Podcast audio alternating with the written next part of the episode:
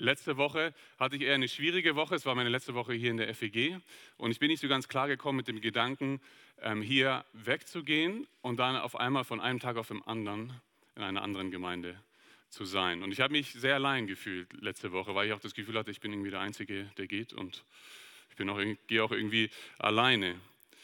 Ähm, und deswegen ist es mir sehr schwer gefallen, letzte Woche auch alleine wirklich zu sein und alleine Zeit zu verbringen. Und ich habe versucht, so viel Zeit wie möglich mit Freunden zu verbringen. Insgesamt mit fünf Freunden habe ich mich getroffen oder übers Telefon mehrere Stunden telefoniert. Und fünfmal wurde ich ermutigt, fünfmal wurde ich auf Gott verwiesen, auf seine Treue. Fünfmal wurde mir Mut gemacht. Ich habe den Wert von Freundschaft ganz neu schätzen gelernt letzte Woche. Und wie es der Zufall so will, Zufall, habe ich letzte Woche auch noch ein Buch über Freundschaft gelesen. Das hatte ich mir schon länger vorgenommen. Es lag auf meinem Stapel. Und äh, dieses Buch heißt Made for Friendship, das ist auf Englisch, also geschaffen für Freundschaft. Ich kann das Buch sehr empfehlen. Und ausgehend von also der letzten Woche und diesem Buch möchte ich drei kurze Gedanken über Freundschaft heute Abend euch weitergeben und mich damit auch ein Stück weit verabschieden. Die These dieses, Buch ist, dieses Buches ist, wir sind für Freundschaft geschaffen. Das ist die Hauptthese. Die will ich heute Abend auch vertreten und zwar mit drei kurzen Gedanken. Einmal, wir brauchen Freunde. Zweitens, Jesus ist ein Freund der Sünder. Und drittens, wir finden Freunde in der Gemeinde. Drei kurze Punkte. Es gibt keinen Text, es ist eher thematisch, ihr dürft einfach zuhören. Der erste Punkt, wir brauchen Freunde. Ich glaube, Manchmal vergessen wir, wie bedeutungsschwer es ist, wenn wir in 1. Mose 2 lesen, dass Gott sagt, es ist nicht gut, dass der Mensch allein ist. Über den gesamten Schöpfungsbericht in 1. Mose 1 lesen wir immer wieder, und Gott sah, dass es gut war. Gott sah, dass es gut war. Und dann stoßen wir auf diesen Satz, es ist nicht gut, es ist nicht gut, dass der Mensch alleine ist. Und wir müssen bedenken, das ist im Paradies. Adam ist der vollkommene Mensch. Er hat eine vollkommene Beziehung zu Gott. Perfekt. Der hatte nie eine schlechte stille Zeit, der Adam. Der, der wandelte mit Gott im Garten. Aber Gott sagt, es ist nicht gut, so wie es jetzt ist. Denn er hatte eine Beziehung zu Gott, aber er hatte keine Beziehung zu Menschen. Der große Theologe und Prediger Tim Keller sagt dazu, Adam war nicht einsam, weil er unvollkommen war, sondern weil er vollkommen war. Die schmerzhafte Sehnsucht nach Freunden ist der einzige Schmerz, der nicht aus der Sünde resultiert. Gott hat uns so geschaffen, dass wir das Paradies ohne Freunde nicht genießen können. Wir denken oft, dass Gottes Antwort auf Adams Einsamkeit die Ehe war. Und das stimmt in gewisser Weise auch. Aber im Kern ist auch die Ehe eine Freundschaft. Und das wissen die Eheleute unter uns, die verheiratet sind. Eine glückliche Ehe ist eine Ehe, die im Kern eine gute, eine glückliche Freundschaft ist. Das lesen wir auch in der Bibel. Salomo nennt äh, die Frau in den Sprüchen auch, äh, also seine Frau, seine Freundin und im Hohelied der Liebe nennt sie ihn ihren Freund. Das heißt, Adams schmerzverzerrte Sehnsucht in 1. Mose 2, das ist primär eine Sehnsucht nach inniger Freundschaft. Und er bekommt sie in Eva, aber er bekommt sie auch potenziell in allen Nachkommen, die sie dann zusammen zeugen. Das ist also auch eine gute Nachricht für diejenigen unter uns, die keine Ehe haben. Denn innige, gottzentrierte Freundschaft, die kann man auch außerhalb einer Ehe haben. Und so darf die Einsamkeit ein Ende finden. Wir wurden für Freundschaft geschaffen und wir spiegeln damit auch Gott und sein Wesen wider, der selbst ja auch ein Beziehungswesen ist. Von Ewigkeit her sind die drei Personen der Dreieinigkeit in Beziehung zueinander. Das heißt, ohne Freundschaftsbeziehungen verlieren wir ein Stück weit unser Ebenbild und wir gehen daran zugrunde. Wir hören auf, Menschen zu sein. Und jetzt kann man natürlich fromm daherreden und sagen, aber ist denn Gott nicht genug? Steht es nicht auch in der Bibel? Erfüllt uns Gott nicht? Doch, das stimmt. Aber er hat uns so geschaffen, dass wir das am allerbesten in enger Beziehung mit Freunden, mit anderen Menschen erkennen. So paradox es auch klingt, du brauchst enge Freunde, die dich auf Gott verweisen, damit du ihn wirklich genießen kannst und damit er wirklich genug ist. Kurz gesagt, wir brauchen Freunde. Das war der erste Punkt. Der zweite Punkt, Jesus ist ein Freund der Sünder. Adam und Eva sind nicht im Paradies geblieben. Wegen ihrer Sünde ist ein Bruch entstanden. in ihrer Ehe, in ihrer Freundschaft und seitdem in ihrer Beziehung zu Gott auch und seitdem auch in jeder Beziehung hier auf Erden zwischen Menschen. Angefangen bei Kain und Abel erzählt uns die Bibel das ganz anschaulich ähm, überall. Es gibt ein paar Ausnahmen, David und Jonathan, Ruth und Naomi, aber die sind wirklich eher die Ausnahme. Bis Gott selbst die Bühne betritt, in Jesus, dem Freund der Sünder. So bezeichnen ihn die Schriftgelehrten in Lukas 7, weil er so viel Zeit verbringt mit den Prostituierten und mit den Zöllnern, mit den Sündern, mit dem Abschaum der Gesellschaft und weil er sich mit ihnen angefreundet hat. Seine Jünger, seine engsten Freunde waren gesellschaftlich nicht so verpönt wie jetzt diese Sünder und Zöllner, aber Prachtexemplare waren die auch nicht. Wenn wir an den impulsiven Petrus denken, die jähzornigen Söhne des Zebedeus, Johannes und Jakobus, ähm, der zweifelnde Thomas, der verräterische Judas. Jesus war ihnen allen Freund. Er hat mit ihnen allen sein Leben geteilt als guter Freund.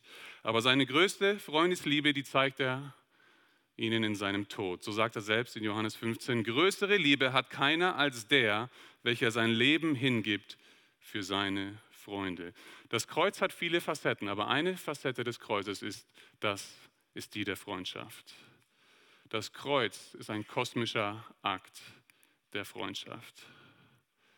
Verlassen von Gott und Mensch erträgt dort der zweite Adam ultimative Einsamkeit, damit die Nachkommen des ersten Adams keine Einsamkeit mehr erleben müssen. Und damit sie jetzt seine Freunde sein können. Der König des Universums erstreckt seinen Geschöpfen freundschaftlich die Hand entgegen am Kreuz. Ich nenne euch nicht mehr Knechte, sondern Freunde, sagt Jesus auch in Johannes 15. Das bedeutet nicht, dass wir nicht mehr seine Knechte sind, aber es bedeutet, dass wir gleichzeitig auch seine Freunde sind. Der König, dem wir dienen, ist gleichzeitig auch unser Freund. Und spätestens hier, denke ich, sehen wir, was für eine hohe Sicht die Bibel von Freundschaft hat. Und das ist schwer für uns nachzuvollziehen in einem Zeitalter von Facebook-Freunden und 100 anderen Bekannten, die wir auch irgendwie Freunde nennen. Aber das ist nicht die Sicht auf Freundschaft, die die Bibel hat. Heute ist es nichts Besonderes mehr, Freunde zu haben, aber in der Bibel ist es etwas sehr Besonderes. Wie sieht Freundschaft in der Bibel aus? Ich hätte jetzt hier vier Punkte, die ich ausführen könnte anhand von Jesu Beziehung zu seinen Jüngern, aber ich erspare euch die vier Punkte der Zeit wegen. Ähm, aber kurz gesagt, wie sieht Freundschaft, gute Freundschaft aus? Seht euch Jesu Beziehung zu seinen Jüngern an. Wenn wir die genau studieren, dann wird klar, Jesus ist der beste Freund, den wir Sünder uns vorstellen könnten und den wir haben könnten. Und ich hoffe, das klingt jetzt auch nicht mehr abgedroschen, dass wir sagen, Jesus ist unser Freund, wenn wir gerade bedacht haben, was das biblisch-theologisch eigentlich bedeutet. Jesus ist unser bester Freund. Ja, dann Brauchen wir dann überhaupt noch Freunde, wenn Jesus unser bester Freund ist? Selbe Frage wie vorher, selber Trugschluss. Nein, um Jesus als Freund genießen zu können, brauchst du menschliche Freunde, physische Freunde, die dich auf ihn verweisen. Als geschaffene physische Wesen brauchen wir Freundschaften in dieser geschaffenen physischen Welt, damit wir in unserer Freundschaft mit Jesus wachsen. Aber es müssen Freundschaften sein mit Menschen, die, die, die diesen Jesus auch kennen, die auch seine Freunde sind. Und die finden wir in der Gemeinde. Und damit sind wir beim letzten Punkt. In der Gemeinde finden wir Freunde. Wenn wahre Freundschaft so aussieht, wie Jesus sie vorgelebt hat, hier auf Erden, dann finden wir sie auch nur bei denen, die ihm nachfolgen als seine Freunde. Bei denen, die denselben Geist haben wie er, bei denen, die durch diesen Geist ihm dann auch nacheifern. Und das ist sogar ein Gebot. Freunde zu haben in der Gemeinde ist nicht optional. Jesus befiehlt uns das, wenn er sagt, ein neues Gebot gebe ich euch, dass ihr einander liebt, wie ich euch geliebt habe. Wir sollen einander mit derselben Freundesliebe lieben, mit der wir von ihm geliebt werden. Wir sollen wahre, gute Freunde sein und haben. Und dadurch, sagt er, wird dann die Welt erkennen, dass ihr meine Jünger seid. Und ihr werdet unvorstellbar reich gesegnet. Wieso sollten wir also darauf verzichten? Wir brauchen Freunde. Wir brauchen Freunde in der Gemeinde und wir finden sie in der Gemeinde. Aber eben Freunde, die die gerade beschriebene Freundesliebe Jesu, die er seinen Jüngern zeigt, die die für uns spürbar und greifbar machen. Freunde, deren Freundschaft auch Merkmale aufweisen, die Jesu Freundschaft aufgewiesen hat hier auf Erden. Freunde, die unsere Freude verdoppeln und unseren Schmerz halbieren. Alle fünf Freunde, mit denen ich mich letzte Woche getroffen habe, das waren Freunde, die ich in der Gemeinde gefunden habe. Teilweise hier, teilweise auch in anderen Gemeinden, sogar in Australien. Wo würden wir sie denn sonst finden? Das erinnert mich an diesen ganz kurzen Vers in Apostelgeschichte 4, den man immer überliest. Petrus und Johannes wurden gefangen genommen und gefoltert, ins Gefängnis gesteckt, dann werden sie freigelassen. Und wir lesen, wohin gingen sie zuerst nach ihrer Folter? Zu ihren Freunden in die Gemeinde. Wohin sonst? Deswegen meine einfache Frage, hast du echte, tiefe Freundschaften hier in der Gemeinde? Freunde, die deine Freude verdoppeln und deinen Schmerz halbieren. Freunde, die dich auf Gott verweisen, die dich zu einem besseren Jesusfreund machen. Hast du Freunde auch außerhalb der Ehe? Ich hoffe, dein Ehepartner ist dein bester Freund, deine beste Freundin, aber auch er oder sie ist endlich und limitiert und kann nicht alles tragen. Ich hoffe, du hast auch außerhalb der Ehe gute, intakte Freundschaften. Und ich weiß, bei manchen von uns renne ich hier jetzt offene Türen ein. Manche von uns wünschen sich nichts ähnlicher als Freunde in der Gemeinde, aber es hat noch nicht so wirklich geklappt. Adams Schmerz aus 1. Mose 2, der muss in dieser Form in der Gemeinde nicht mehr sein, aber manchmal ist er leider immer noch da. Wenn du also an Einsamkeit leidest, dann such auf jeden Fall weiter hier in der Gemeinde und bete, was das Zeug hält, dass Gott dir wirklich so einen Freund schenkt. Lass dir auch helfen. Auch dafür sind Pastoren und Leiter da. Ich vermute, ich vermute wirklich, dass es hier in dieser Gemeinde einigen so geht, aber dass einige auch ein bisschen an ihrem Stolz scheitern dass sie sich nicht die Blöße geben wollen, dass sie einen Freund brauchen. Aber gib dir einen Ruck, ähm, spring über deinen Schatten, mach den ersten Schritt. Vielleicht genießt du den Segen guter Freundschaft aber auch schon, aber vielleicht bist du dann auch bereit, noch jemandes Freund zu werden.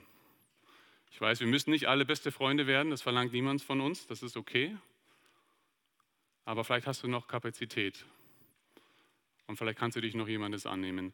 Vielleicht sogar jemandes, der erstmal mehr Hilfe braucht, als er schenken kann. Auch das, auch so sieht Freundschaft aus. So sieht Freundschaft aus, die Jesus hier gelebt hat, hier auf Erden. Lass dich darauf ein und dann mach dich bereit, wirklich dafür auch reich gesegnet zu werden, auf Arten und Weisen, die du gar nicht für möglich gehalten hast. Also, ob wir alt oder jung sind oder mittendrin, wir brauchen Freunde. Und in der Gemeinde finden wir sie. Daher auch meine Ermutigung gerade an die Teens, an die Kinder, an die Jugendliche. Lernt eure Freunde hier in der Gemeinde besonders schätzen und sucht euch vor allem Freunde hier in der Gemeinde, die euch im Glauben stärken, die euch auf Jesus jetzt schon verweisen. Das ist unvorstellbar wertvoll. Ihr werdet euer ganzes Leben noch davon profitieren. Und auch die im hohen Alter, auch die brauchen ganz besonders noch Freunde, äh, Freunde, die ihnen durchs Leben helfen, wenn es immer schwieriger wird, wenn die Gebrechen immer mehr werden. Sie brauchen Freunde, die sie erinnern an die Hoffnung, die sie haben im Evangelium und im ewigen Leben. Lassen wir uns diesen Segen nicht entgehen. Ich werde zurzeit oft gefragt, wie man für mich beten kann, jetzt in dieser Zeit des Umbruchs. Und gefühlt habe ich jedes Mal eine andere Antwort, weil ich mir nicht so ganz sicher bin. Und es gibt viele Antworten natürlich, aber ich glaube, jetzt habe ich eine letzte endgültige Antwort gefunden. Ihr könnt immer beten, dass ich gute Freunde finde in der neuen Gemeinde. Freunde, die mich auf Jesus verweisen, die Jesus mir vermitteln. Wir brauchen Freunde, wir sind geschaffen für Freundschaft. Jesus ist unser bester Freund. Und hier auf Erden finden wir Freunde in der Gemeinde. Ich bete mit uns. Vater, wir danken dir, dass du unsere Einsamkeit gesehen hast, schon von Anfang an, und dass du eine Antwort darauf hast. Danke, dass wir sie in Ehe finden dürfen, dass wir sie in Gemeinde finden dürfen, dass wir sie auch in Freunden finden dürfen. Ich will beten hier für meine Geschwister, dass hier noch mehr Freundschaften entstehen dürfen. Ich will dir aber auch danken für die vielen Freundschaften, die schon da sind. Ich bete für diejenigen, die gerade noch einsam sind und auch suchen, Herr, dass du ihr Gebet erhörst, dass du auch Herzen weich machst, da wo sie noch weich gemacht werden müssen. Ich bete, dass du uns auch demütigst, Herr, und uns Augen öffnest füreinander. Und wir danken dir, Herr, dass uns eine Ewigkeit bevorsteht, in der es keine Einsamkeit mehr geben wird, wo wirklich tatsächlich alle auch miteinander befreundet sein werden und wo wir dich und unseren besten Freund Jesus von Angesicht zu Angesicht sehen dürfen. Wir freuen uns darauf und wir sagen dir herzlich Dank durch deinen Sohn Jesus. Amen.